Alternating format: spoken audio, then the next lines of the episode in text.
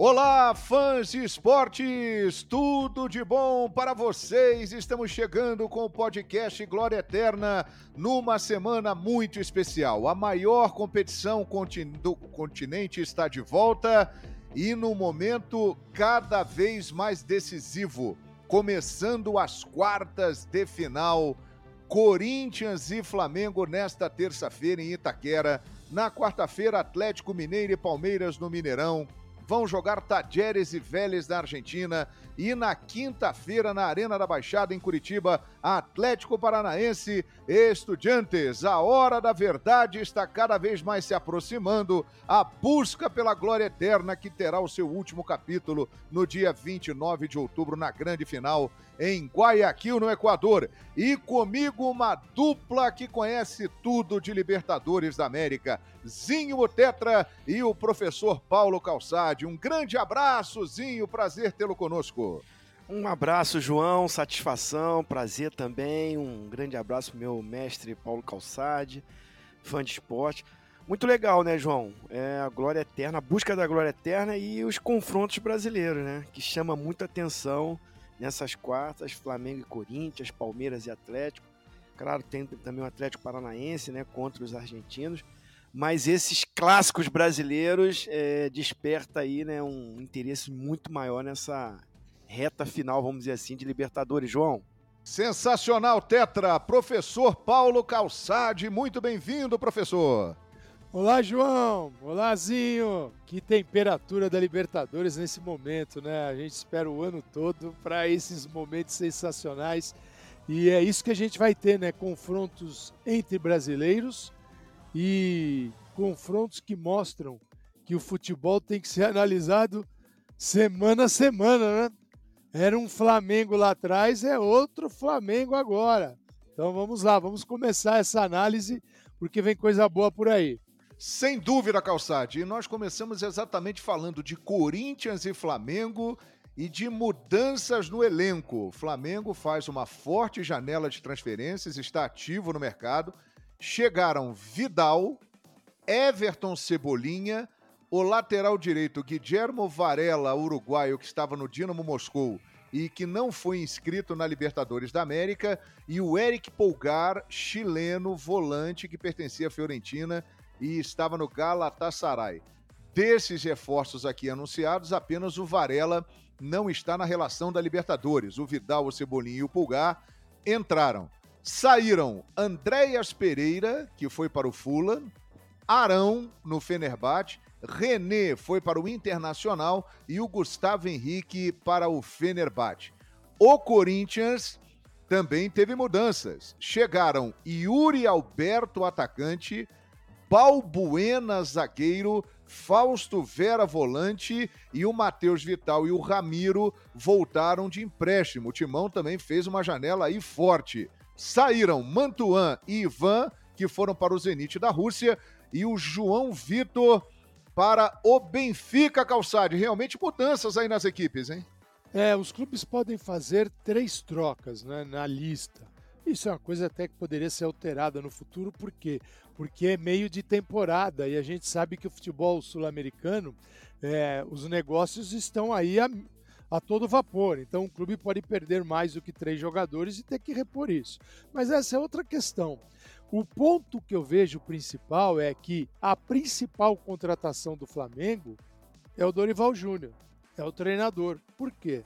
Porque todos os nomes citados pelo Flamengo, né, as trocas, são trocas que ainda você não pode considerar titulares. Eu acho, por exemplo, o Vidal vai ser, mas ainda não é. Então, onde é que está a reformulação do Flamengo? A reformulação do Flamengo está naqueles nomes que lá estavam e que passaram a jogar um futebol bem diferente. Por exemplo, o Dorival traz para o time o Pedro e consegue encaixar o Pedro com o Gabigol, que não é um encaixe fácil. Não é simplesmente vai lá e põe o Pedro Gabigol e um abraço. Não. Você tem que reformular, por exemplo, o meio de campo, para que eles possam atuar juntos Existe um encaixe que tem que ser perfeito e o Dorival conseguiu atingir isso. Então, a principal contratação é o treinador, porque o que faz o Dorival? O Paulo Souza pensou num modelo de jogo olhou para o elenco e falou: Este elenco tem que se adaptar à minha ideia. O que faz o Dorival? Dorival chega na emergência, com pouco tempo, e faz aquilo que um treinador nessa situação deveria fazer.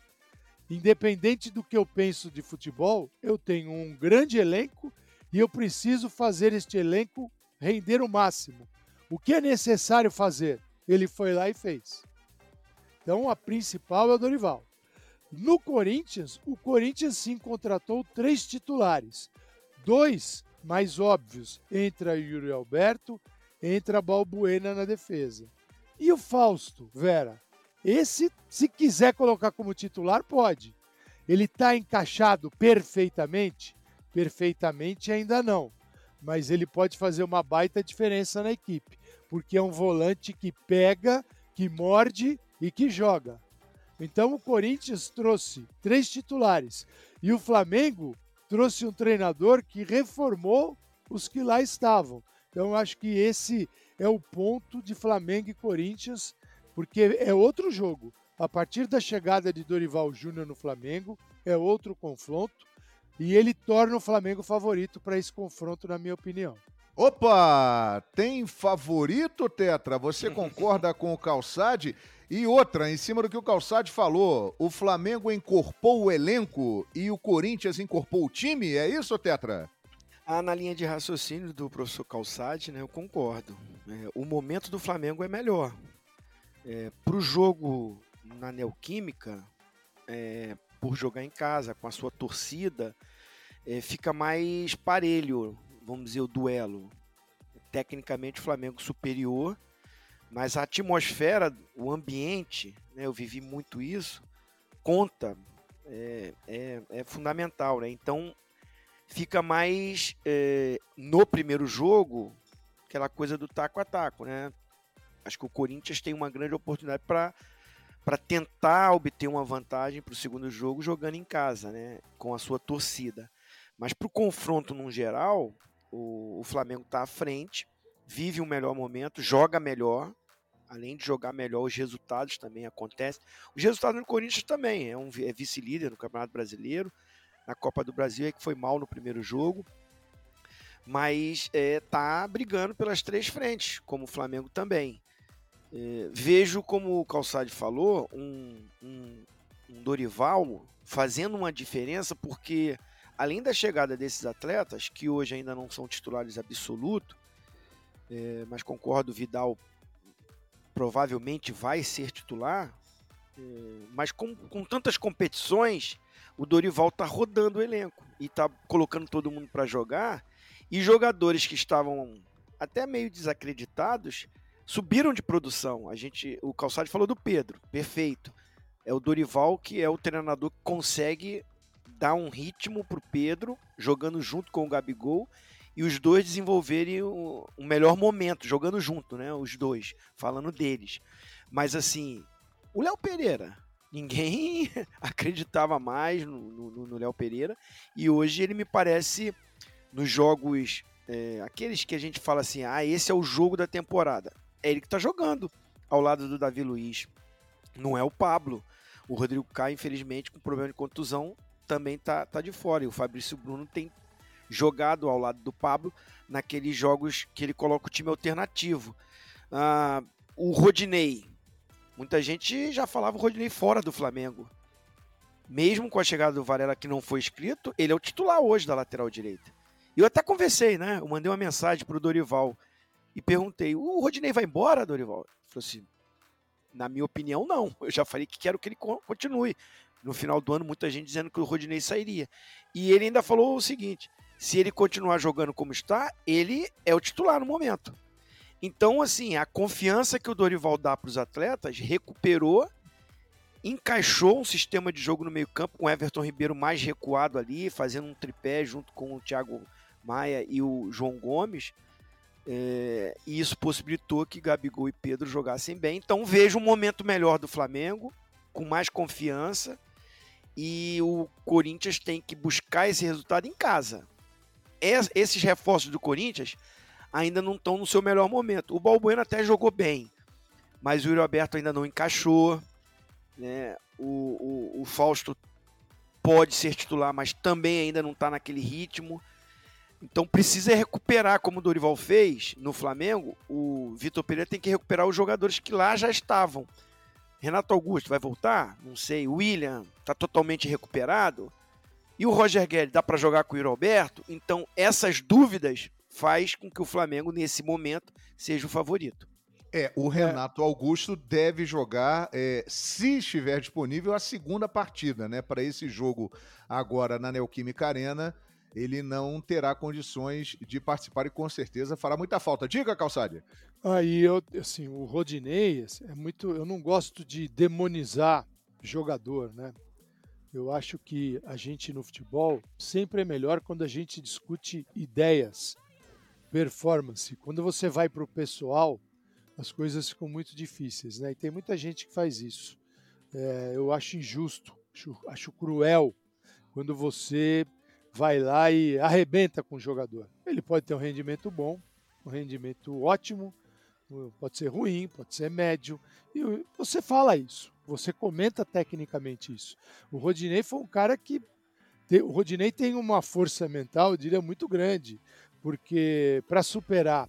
E o Flamengo vive isso, né? Você pega o, o Vitinho, você pega o Hugo, se não tomar cuidado, né, às vezes a galera vem para destruir esses jogadores. E o jogador, a qualquer momento, pode ser recuperado, ele pode render num outro contexto. A ponto de o Rodinei, o Corinthians, se colocar o Roger Guedes para jogar do lado esquerdo, ele vai tomar um passeio, um baile do Rodinei. Porque o Rodinei vai jogar e vai voltar e tomar conta dele. Então, o Corinthians, nesse momento, tem que pensar em como usar o lado esquerdo, porque ele pode jogar com o William do lado esquerdo. Bom, vai ter que, em determinado momento, acompanhar o Rodinei. O Rodinei terá pela frente um grande jogador que é o William, que não está no melhor momento, está ainda saindo de uma contusão incômoda no ombro. Mas eu acredito que é bem possível que o português, o Vitor Pereira, coloque ali um outro jogador, talvez o Adson, é, pode ser o Gustavo Mosquito, que foi muito bem contra o Botafogo, porque jogadores mais versáteis, mais dinâmicos, para poder jogar com bola e sem bola. Sem bola é o momento que o Rodinei vai subir. Porque o Flamengo, com essa redefinição do Dorival, do sistema de jogo, o que, que ele tem? Um lateral esquerdo, Felipe Luiz, que não é hoje um lateral de, de agressividade, de que se aprofunda, que dá profundidade pelo lado esquerdo. É, ele tem isso no lado direito com o Rodinei, porque os jogadores do meio de campo, tem João Gomes, ele tem é, hoje o Everton Ribeiro e eventualmente pode ter o Vidal, mas são jogadores que ocupam a faixa central e na frente tem um centroavante na área e um de movimentação. O Gabigol ocupa geralmente a beirada, o lado direito e não o lado esquerdo. Então, os lados dependem muito dos laterais porque o centro é por ali que o Flamengo joga e tem que ser uma preocupação do Corinthians, né? A capacidade desse Flamengo se organizar pelo centro. Então as beiradas podem ser do lateral direito, eventualmente do lateral esquerdo, uma, uma ocupação ali do Arrascaeta, mas é um Flamengo que é preciso tomar cuidado com ele. E o Vitor Pereira tem que criar um Corinthians é que possa jogar com e sem a bola. E essa é a reclamação dele, como foi em Goiânia contra o Atlético Goianiense, um time passivo que assistiu o adversário jogar. Se for assistir o Flamengo jogar, esquece. Tem que ser um jogo integral, tem que jogar o tempo todo com e sem a bola. Então, é, esse Flamengo, e é bacana citar o Rodinei como citouzinho, porque é um cara que estava sendo massacrado e hoje é um jogador perigoso. Ah, ele não é o Carlos Alberto Torres? Não, não é o Carlos Alberto Torres. Ele não é o Leandro? Não, não é o Leandro. Mas é um jogador que não, você não pode largar ele, não. É, agora, um outro jogador que sempre é destaque e não é diferente antes desse Corinthians e Flamengo, chama-se Gabriel Barbosa. O Gabigol. Ele tem 20 gols na temporada é um número a essa altura inferior às temporadas anteriores dele no Flamengo. O último gol dele foi marcado na goleada contra o Tolima, no Maracanã, 7 a 1 Ele está a cinco jogos sem marcar. Porém, nós estamos vendo o nascimento do Gabi Passe, porque ele tem é, é, se destacado nas assistências, Tetra. É um outro Gabigol que estamos acompanhando. É, e assim, mais maduro, né? Porque, a, apesar que às vezes no jogo, né, a gente vê ele se envolver em confusão desnecessária. Aquele chute que ele dá no Fernandinho, na minha opinião, era para expulsão. Né? E aí poderia prejudicar a sua equipe. Então precisa ter um equilíbrio. Um jogador do potencial dele, da grandeza dele, da importância dele. É, é um líder, né? Você vê que muitas vezes o Everton Ribeiro é substituído, ele vira o capitão do time nesse momento. Então, é, é, nesse sentido, ele ainda dá uma escorregada. Mas eu vejo ele mais maduro taticamente. Antigamente a gente, eu, eu mesmo às vezes falo assim, o Gabigol é centroavante? Hum, não sei. Ele joga, ele é o cara que joga pelo lado de velocidade? Não. Então o estilo dele me confundia. Hoje eu vejo ele, é, deve ser a conversa do, do, do, do Dorival com ele, claro, né, para encaixar o Pedro que é mais centroavante de área. Apesar que sai também para o jogo, tem qualidade técnica, né? Você vê que o Pedro tem recursos.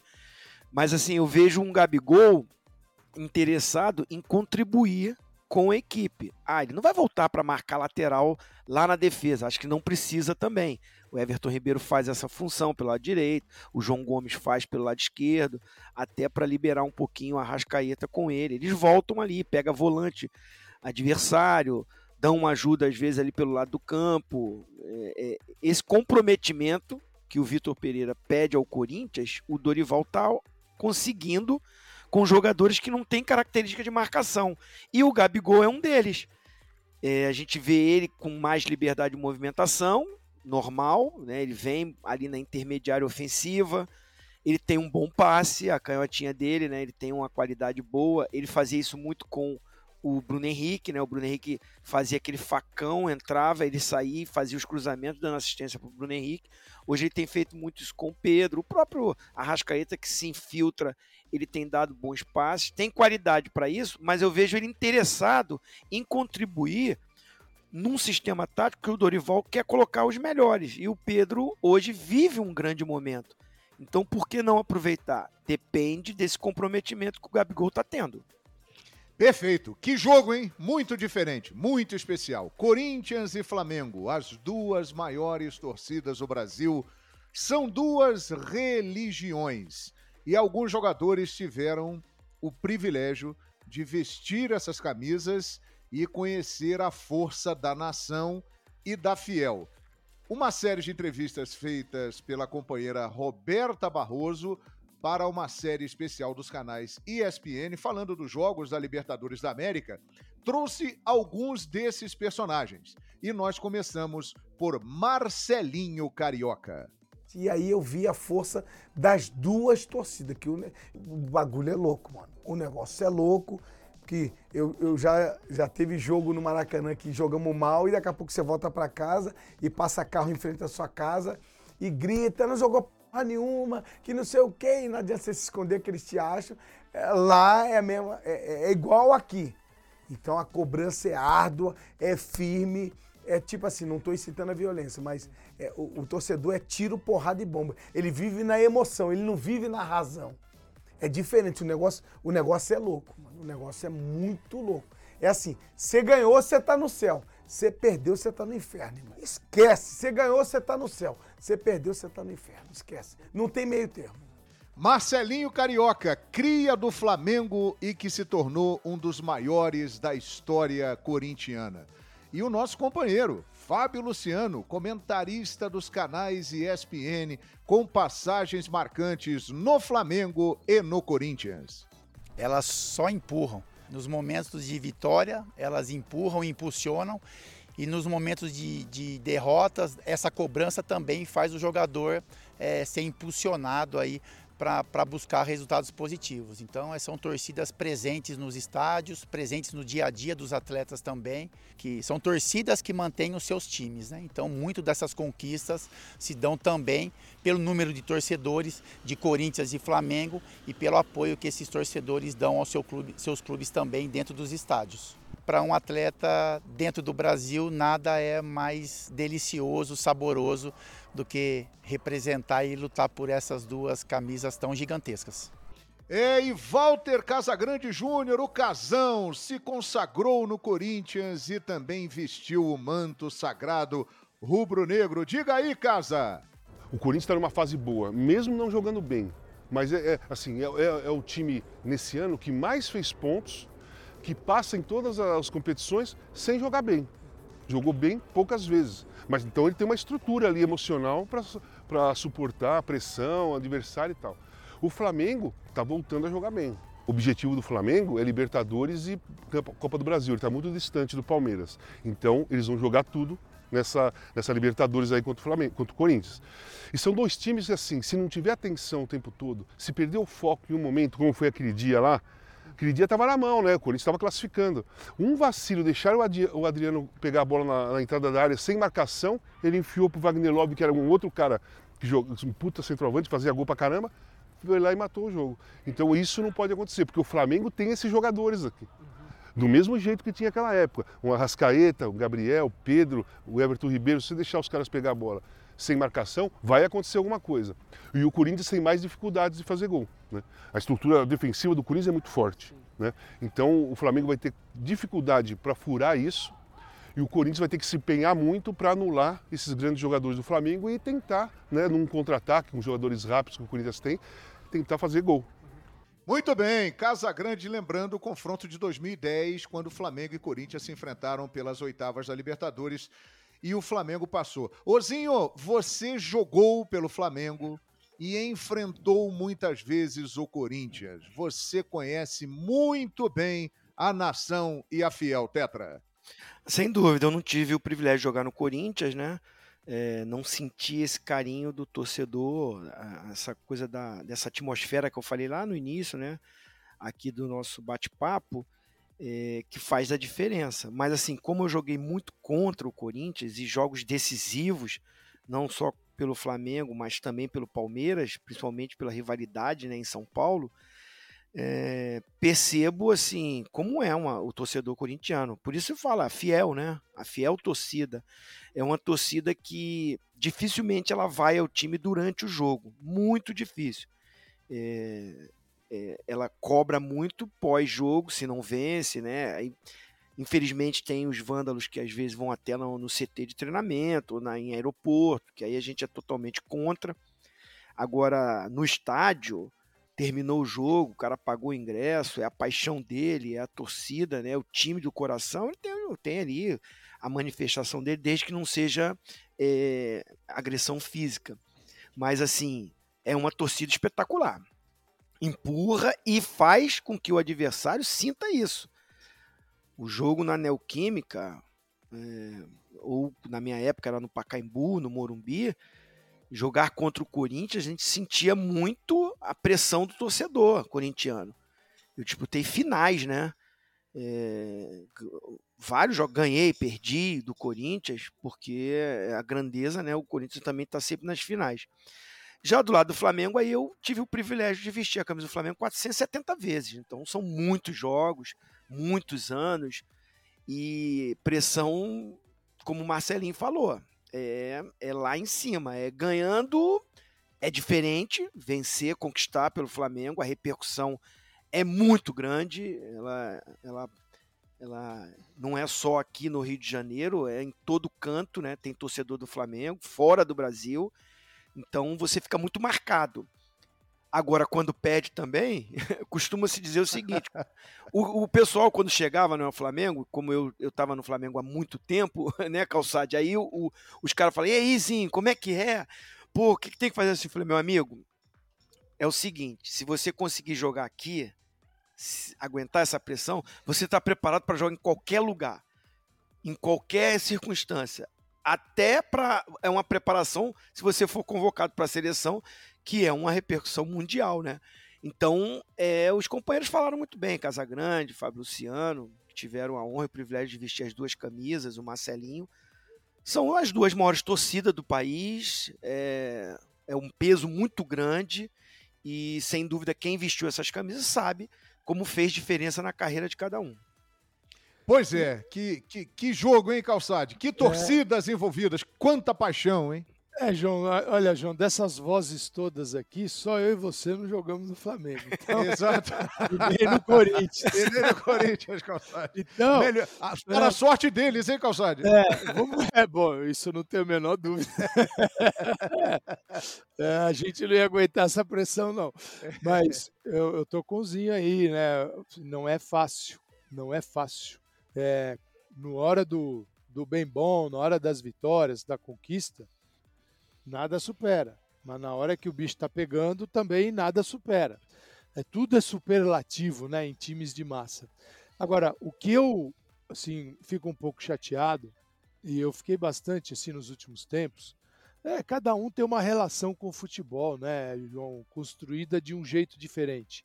É, a minha, a tua, acho que tem mais lá arquibancada. A do Zinho durou um tempo, depois ele foi para o campo, né? E aí ele passou a viver a vida de jogador que é diferente da vida do o olhar do torcedor. Você pode, você vai ser torcedor a vida toda, mas você está lá dentro tá disputando e, e, e, lutando pelo teu pão, porque é teu trabalho, não é? E aí eu vejo de fora esses últimos tempos, né? A torcida do Flamengo, eu, eu, eu não vou ensinar ninguém a torcer, nem faria isso. Eu só vou analisar os fatos.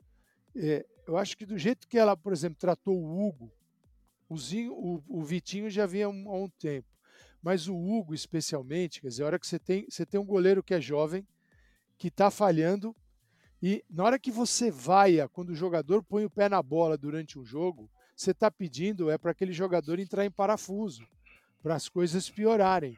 E um goleiro, João, é como você ir lá e vaiar o, o piloto do Boeing, entendeu? O cara tá Sim. lá pilotando o avião, você tá dentro, você começa ali a gritar, a pressionar o piloto, cara, esse piloto aí é capaz de botar esse avião no chão, lá embaixo. Então, calma, trata bem o piloto, a hora que acabar o voo, você vai lá e xinga, mas não xinga durante o voo, não xinga, não, não maltrata durante o jogo, que é trabalhar contra o.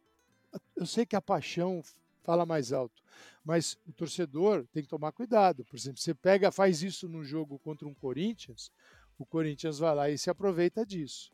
Né? A torcida do Corinthians ultimamente não tem feito esse tipo de coisa. Depois do jogo, se segura. se segura.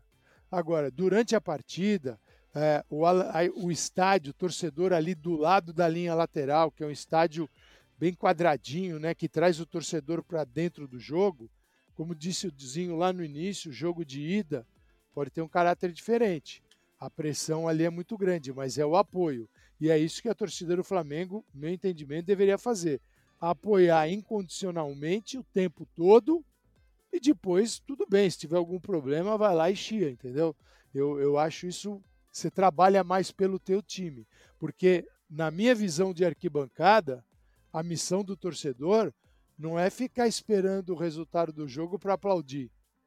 É trabalhar junto com o time para construir o resultado do jogo.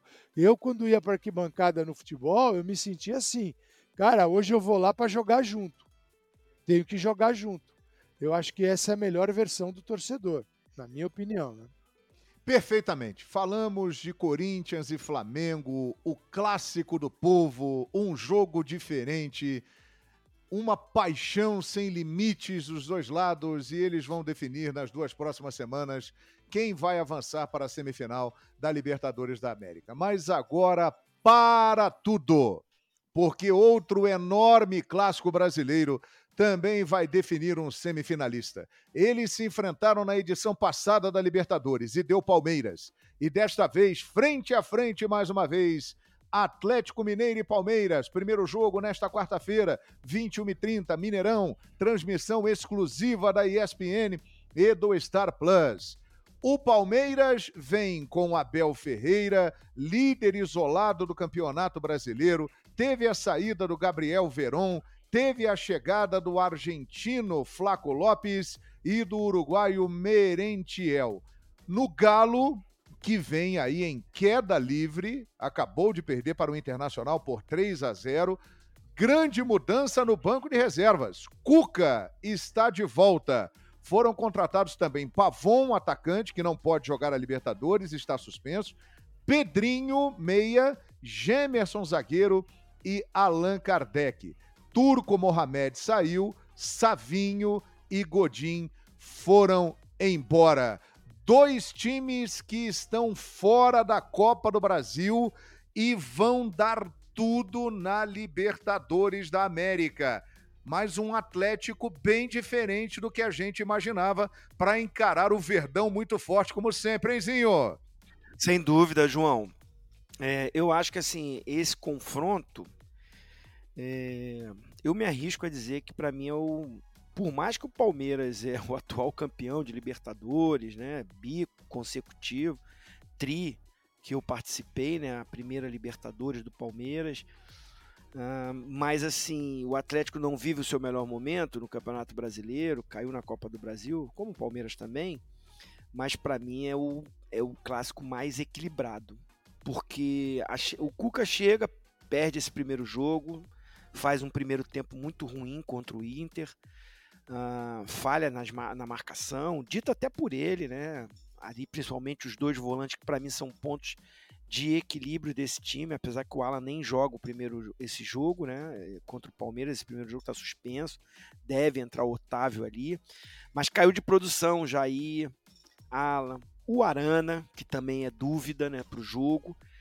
É, há uma cobrança muito em cima do Hulk, né, que parou de fazer gol. Aquilo que o Calçade falou lá, ah, o Gabigol não faz gol há algum tempo, mas é o Pedro faz o Arrascaeta faz, né? O Everton Ribeiro volta a jogar bem ali como, como meia.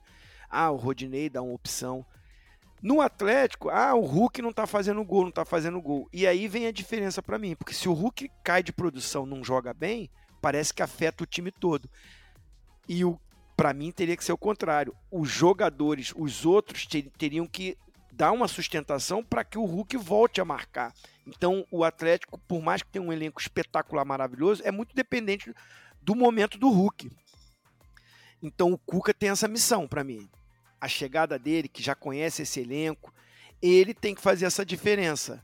Em poucos dias, é, no papo, naquele treino tático que é o, o, o, o chático, né? Que a gente falava na nossa época lá de jogador. Pô, essa é boa, hein, Tetra? É, o chático, porque você não tem oponente, não tem a bola, o treinador fica só te posicionando ali, corre aqui, marca aqui, mas que é fundamental, né? Porque é orientação de posicionamento para um encaixar no outro sem a bola e com a bola. Mas o Cuca, por ter essa memória desse time e eu acho que ele até coloca o time contra o Inter, ali o, o, o time titular, para ele, ó, é, são vocês, os meus 11 da, daquele do ano passado que a gente ganhou tudo. Ganhou a Copa do Brasil, ganhou a, a, a, o Campeonato Brasileiro. Ah, daí ele vai tirar as conclusões. É, não tá rendendo, tá, e ele vai olhar para os reforços. Ah, onde eu posso encaixar o Pedrinho? Ah, o Nath não está jogando bem, eu posso botar ele centralizado, como ele entrou contra o Inter. Ah, o, o Ademir não rendeu. Ah, vou começar com o, o Vargas. Então, assim, ah, ele pode até olhar para um Allan Kardec, não sei, ao lado do Hulk, como ele fazia com o Diego Costa. Uh, mas a verdade é que ele tem que recuperar alguns jogadores que caíram de produção. É, se o Arana tiver condições, acho difícil mas é um cara fundamental, aquele lado esquerdo com o Keno. E por isso, se o Cuca consegue fazer isso, principalmente no primeiro jogo, no Mineirão, com aquela atmosfera, né, calçada da torcida do Galo, que é espetacular também. Aí ele equilibra o jogo num Palmeiras que a gente já sabe como joga. Já tem um Abel né, que tem o grupo na mão, que tem uma forma tática de jogar, que é frio, calculista, é um time que parece que é, não é que sabe sofrer, mas ele, é, pelo contrário, ele não sofre. o Palmeiras define os seus jogos, parece que é fácil né, fazer, porque os jogadores já estão tão encaixados que não faz aquele futebol brilhante. Para mim, até melhorou bastante, né? Aquela coisa que falavam do Palmeiras: ah, o Palmeiras ganha, mas não faz um futebol bonito. Eu não concordo. Quem vence, né, tem que construir algo e o Palmeiras construiu. Só que hoje tem mais opções. Um Scarpa que está, para mim, um dos melhores jogadores do, do, do, Campeonato Brasileiro ou do futebol aqui. um Veiga que está voltando, é, o Rony que a gente não sabe se vai ter condição, provavelmente não, mas tem as contratações, né? O Flaco Lopes aí, Merentiel, uh, um Dudu que desequilibra, um Danilo com o Zé Rafael que tem uma estrutura, uma defesa sólida. Mas eu, para mim, acho que é o grande jogo de equilíbrio e que não dá para você falar assim, ah, esse é o grande favorito. Ligeira vantagem no confronto geral para o Palmeiras que decide em casa, mas depende muito do primeiro jogo, João. É, que confronto. Agora, curioso, hein, em cima de tudo isso que o Zinho falou, Calçade, é que na temporada passada, quando se enfrentaram, a posição era inversa, né? O Palmeiras vinha num momento de turbulência e o Atlético Mineiro vinha em alta. E agora, esse ano, nesse momento, acontece o contrário aí, Calçade. É, é, é ao contrário e em situações distintas, porque a gente tem, de um lado, o trabalho, o melhor trabalho de um treinador num clube brasileiro, que é do Abel Ferreira. Por que o melhor? É o que dura mais tempo. Nem sempre o tempo é um aliado. Se o treinador não for muito bom, o tempo atrapalha. Né? Mas esse treinador é muito bom e o tempo ajuda. Por exemplo, o Palmeiras está, na minha visão, estava lá eu, você, o Zinho, melhor do que aquela final da Libertadores do dia 27 de novembro, contra o Flamengo. É, não, é um trabalho Sim. que não ficou parado no tempo, tentando manter aquele Palmeiras. E o Flamengo, o Palmeiras foi evoluindo. Às vezes, com o tempo, ele evolui numa velocidade menor, porque o grande impacto do trabalho já foi dado, mas ele evolui. E do outro lado, você tem um treinador que ainda não teve o tempo, que acabou de chegar o Cuca, para. Você não enxergou no Atlético que disputou contra o Internacional o jogo aí deste domingo e tomou uma pancada gigantesca no Beira Rio. Você não olha para o Atlético e fa fala: bom, aqui já tem o trabalho do Cuca. O Cuca tomou uma pancada e saiu zonzo, porque leva um tempo. Então eu gosto de usar uma palavra que, que acho que define muito os trabalhos no futebol, que é aderência. Qual é a aderência do trabalho do treinador naquela equipe? Do Abel Ferreira? Pô, 100%. Palmeiras é 100% o resultado do, do, do, trabalho daquele treinador. E o Atlético do Cuca hoje? O Atlético do Cuca ainda não, nós não sabemos.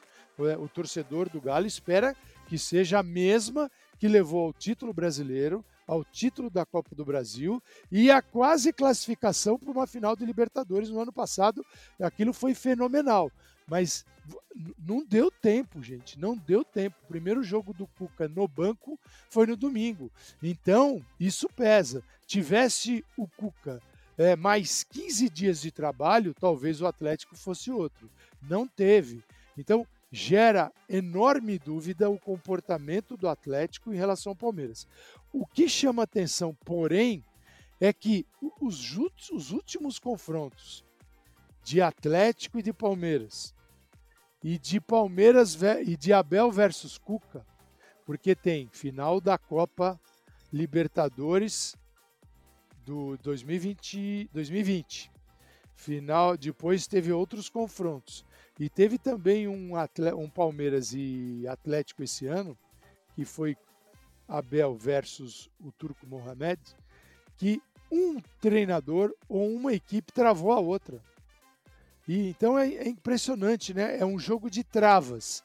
Eu, eu travo o teu jogo, você trava meu jogo.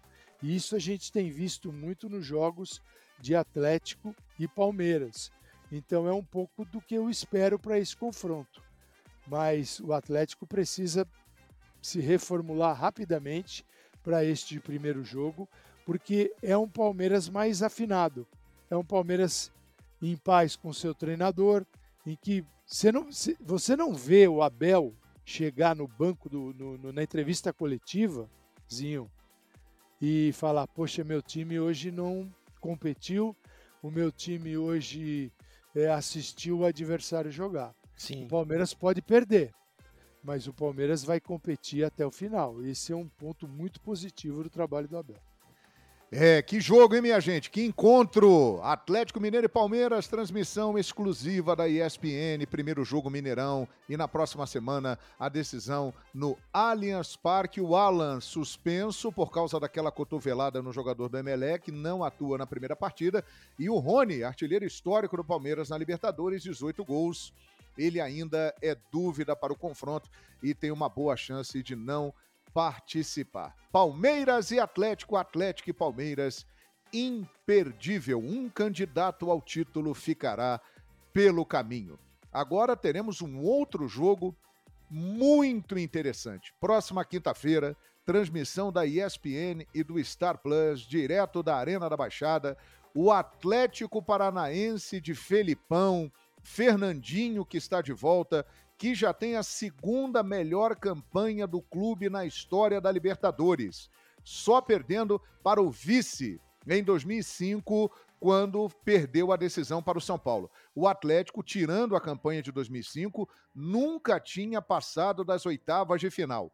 E agora vai encarar o Estudiantes de La Plata, equipe que não vem bem no campeonato argentino e está nas últimas posições, mas que na Libertadores da América tem sido muito copeiro. E em casa é invicto e fora de casa tem conseguido bons resultados. E a primeira partida será quinta-feira na Arena da Baixada entre o Furacão e o Estudiantezinho. Ah, esse compromisso também, né, chama atenção aí, muito pelo que o Estudiante tem feito nessa Libertadores né, já enfrentou brasileiros, já, já conseguiu né, uma, uma vantagem, né, Fortaleza. acompanhei muito com a sua narração, né, João? Maravilhosa como sempre. Boa, é, é, no próprio, no próprio é, jogo contra o, o Bragantino, né, o Red Bull Bragantino. É, mas eu vejo um Atlético Paranaense muito sólido, né? A chegada do Filipão arrumou esse time. Fez de um Atlético em todas as competições, né? Sobe de produção no, no Campeonato Brasileiro, tá ali no G4. É, na Copa do Brasil, muita gente criticou. É, o Flamengo foi superior? Foi. O Flamengo criou as melhores chances? Criou. Uh, mas fora de casa, o empate é um bom resultado. É, pelas circunstâncias que foi o jogo. Foi uma estratégia do Filipão. E ele mostra que tem variações para esse Atlético Paranaense. Ele em casa abre mão, né? Tira o terceiro zagueiro, vai com um atacante. No jogo contra o Flamengo, na Copa do Brasil, ele preferiu jogar sem um centroavante e colocou um terceiro zagueiro com três volantes, muitas vezes fazendo uma linha de cinco, né? Quando estava sem a bola, é, dificultando é porque a criatividade do Flamengo fez o Flamengo ter muitas chances, né? mas a finalização não aconteceu. Então eu vejo um Atlético com personalidade, com variações táticas do Filipão e com um elenco com bons jogadores. Se olhar para um Coelho pelo lado esquerdo, um Canop pelo lado direito, aí tem o garoto, né, o Vitor Roque lá na frente, o Pablo está se recuperando, seria um centroavante também, um homem de referência, mas um Terãs que é aquele meia, né? Aquele, aquele jogador que infiltra, mais de movimentação, baixinho, mais de, de boa velocidade de drible. Um Fernandinho que chega, né? E parece que nunca saiu porque está na casa dele, então um líder, capitão. Então é um time forte, é um elenco bom e nas mãos do Filipão sonha alto e pode incomodar sim, tem condições de classificar. Vai depender, como a gente está falando, né, Calçade? Tem que buscar o resultado em casa. Fazer ali da arena, que é difícil, o Atlético Paranaense ali é, é forte demais. Conseguir levar uma vantagem para a Argentina, João. É, esse é um jogo muito interessante, hein, Calçade? Atlético Paranaense e Estudiantes de La Plata. É, o João, é porque pega um bom time argentino também, né? Bom time. É, não é que é um, é um jogo tranquilo para o Atlético. Da mesma forma que o Estudiantes vai pegar um bom time brasileiro né, do, a gente fala do elenco do Atlético Paranaense, o trabalho do Felipão. O Felipão é, é impressionante, né? Assim, eu, eu, fico olhando o Felipão, né, com, com, a idade que ele tem, já passou de 70 anos, e ele está muito afim ainda de trabalhar no futebol. Né? Poderia não estar tá mais, falar, gente, já deu, já fiz minha. Pô, já ganhei Libertadores, ganhei Copa do Mundo, por que, que eu preciso mais? Mas eu não sei se nesse momento o Felipão ainda não está tentando se afastar da, daquela catástrofe que foi Brasil e Alemanha na Copa do Mundo 2014. E talvez a Libertadores possa oferecer isso a ele, né? porque ele avançando, ele indo para uma fase mais aguda, é, certamente ele será visto no nosso futebol de uma outra forma. Por mais que ele já tenha conquistado, né, as derrotas são muito duras. Às vezes elas ficam ali atazanando a vida mais né, do que as boas lembranças das vitórias, das grandes vitórias que ele tem. E ele já ganhou Libertadores. Então, se, se Atlético é, é, pode ter um comportamento de mata-mata, e é isso que é legal entender. A gente está falando de partidas de ida e volta, de às vezes partidas que vão ser muito justas, né, em que o placar não vai. Ser, de um gol é goleada. É, pode ser jogo de decisão de pênaltis é, e vai decidir uma classificação. Então eu vejo o Atlético com possibilidades, sim, mas as mesmas do Estudiantes. Eu acho que aí está meio a meio. O time argentino é muito forte, mas o Atlético vai saber jogar. O Atlético vai ter essa estrutura competitiva porque vai acreditar no, no potencial, no poder do seu treinador e também do seu elenco e transformar a Arena da Baixada aí num caldeirão para empurrar o time. É, vai ser um grande jogo, hein? É grande claro jogo. que do ponto de vista brasileiro aqui da competição, pô, dois clássicos brasileiros tornam esta fase de Libertadores enorme, mas o Atlético tem condição de passar e de chegar mais lá na frente. Pode ser uma surpresa? Pode ser uma surpresa. Esse jogo pode apresentar uma surpresa aí. É, e outro componente que também influencia muito esse jogo, os argentinos estão feridos com o domínio brasileiro no futebol da América do Sul e eles apostam muito em Estudiantes e Vélez para quebrar essa sequência de conquistas brasileiras. E do outro lado, o Atlético Paranaense, caso passe e tem boas condições, vai encarar ou Palmeiras ou Atlético Mineiro. Poderemos ter uma semifinal brasileira de Libertadores da América. Agora eu gostaria que o Calçado e o Zinho falassem sobre Fernandinho. Ele está de volta ao futebol brasileiro e vai estar em campo pelo Atlético nesses confrontos contra o Estudiantes, Calçade.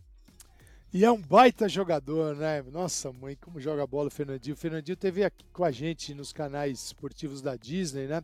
Fazendo, acho que foi uma das últimas ações que ele fez, que foi o tour da taça da Premier League, né, João? Então, o Fernandinho levou a taça da Premier League lá nos nossos estúdios, com o Manchester City campeão, como um cara importante ainda, retorna ao Brasil, poderia jogar em várias equipes, escolhe o Atlético Paranaense, vai pelo coração e já dentro de campo está mostrando quem é o Fernandinho, né? A importância dele. Então ele acrescenta muito. O único cuidado que tem que ter o Felipão, que não dá para jogar nesse ritmo de futebol brasileiro. O Fernandinho tem a idade já avançada, precisa tomar algum cuidado. É, mas é um jogador que vai ser muito útil ao Atlético e você nota, né? O Fernandinho volta ao Brasil já está perfeitamente adaptado a, ao futebol brasileiro, né? Na questão dentro de campo, na hora de reclamar, na hora de se impor. Aqui não é Premier League, não, viu, João? Aqui é ah, outra pegada. E ele. Pegada. Que jogador é o Fernandinho, viu? É, é muito bom ter o Fernandinho com a gente aqui. É, e principalmente a Libertadores é mais diferente ainda. O Tetra, o Fernandinho é um deboche, hein? Aí pode, pode, pode colocar nele também, assim, numa característica diferente de meia atacante, né? De atacante, nos gols, mas esse apelido que você colocou né, no, no Arrascaeta cabe para ele também nas suas funções, característica, liderança, história, né? O cara tem um currículo espetacular. É, volta para o Atlético Paranaense, chega, já comanda ali esse meio campo. É, o Calçado falou bem, às vezes exagerando ali já na reclamação e tudo, mas é um cara que tem é, o respeito né, dos adversários, o próprio árbitro, quando ele vai falar, já ouve diferente, né? Já, já sabe da, da postura do cara, da experiência do cara. E ele tá jogando bem. Né? Quando ele joga com o Moura, né, que é um, mais um primeiro volante, ele até sai mais para o jogo É, contra o São Paulo agora ele jogou com o Eric, né? O Moura ficou fora aí, então é, aí ele tem uns cuidados defensivos maiores também. O Eric sai um pouquinho.